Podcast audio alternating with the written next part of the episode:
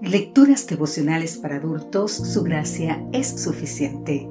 Cortesía del Departamento de Comunicaciones de la Iglesia Dentista del Séptimo Día Gascue en Santo Domingo, capital de la República Dominicana. En la voz de Sarat Arias.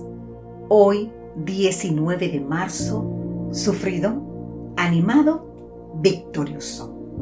El libro de Romanos en el capítulo 12, versículo 12 nos dice, sufridos en la tribulación.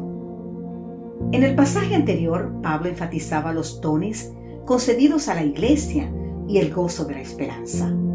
Ahora de manera inmediata aparece el contraste de los animosos en la tribulación. Pablo insiste mucho en esto. Él mismo lo sufrió en carne propia toda la vida. Por eso recomienda que seamos sufridos, animosos y resistentes, porque tarde o temprano los propósitos divinos se cumplirán.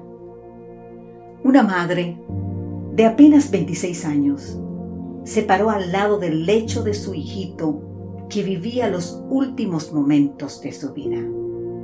Solo tenía seis años y no tenía posibilidades de crecer y alcanzar sus sueños. Así que su mamá hizo todo lo posible para que al menos unos fuesen realidad. Asegurando con fuerzas la mano de su hijo, le preguntó, Billy, ¿qué te gustaría ser cuando seas más grande? Sin dudarlo, aquel niñito en el lecho de muerte con seis años apenas le contesta a su madre, siempre quise ser bombero. Rápidamente, la mamá hizo los arreglos. Fue al cuerpo de bomberos en Phoenix, Arizona, Estados Unidos, y encontró un bombero muy gentil llamado Bob. Le explicó la situación de su hijo y le preguntó si como último deseo podrían darle una vuelta en la autobomba de los bomberos. Sonriente, Bob le ofreció hacer algo más que una vuelta en la autobomba de los bomberos.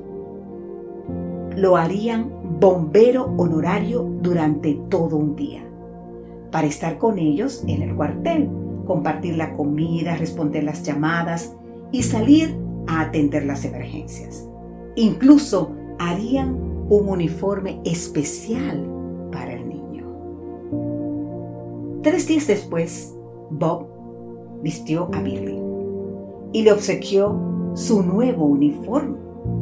Luego lo llevaron desde el hospital hasta el cuartel en un camión de bomberos. Tres incidentes sucedieron ese día y Billy estuvo en todos. Después de esta demostración de cariño, Billy tuvo una mejoría y vivió tres meses más de lo que los pronósticos médicos habían estimado.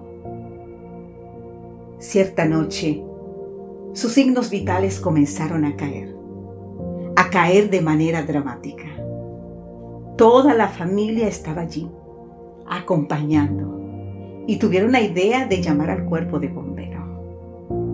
El jefe de los bomberos decidió ir con el camión y frente a la ventana del hospital hicieron sonar sus sirenas y luces.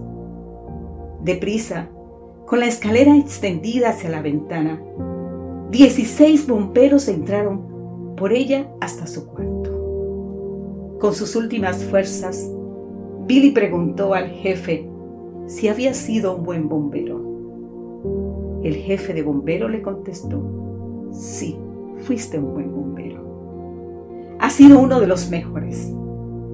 Con una sonrisa en el rostro, Billy cerró sus ojos y ya no los volvió a ver. Querido amigo, querida amiga, sean cuales fueran tus tribulaciones, puedes ir hasta el cuartel de bombero del universo. El jefe supremo te rodeará con todos sus recursos y en hora y forma cierta tus luchas serán vencidas. De sufrido no solo pasarás a ser consolado, sino que tendrás ánimo para salir victorioso. Hoy, hoy querido amigo, hoy querida amiga, Dios siempre cumple sus sueños Entreguémonos hoy en sus brazos. Que Dios hoy te bendiga en gran manera cualquier sea la circunstancia por la que estés pasando. Amén.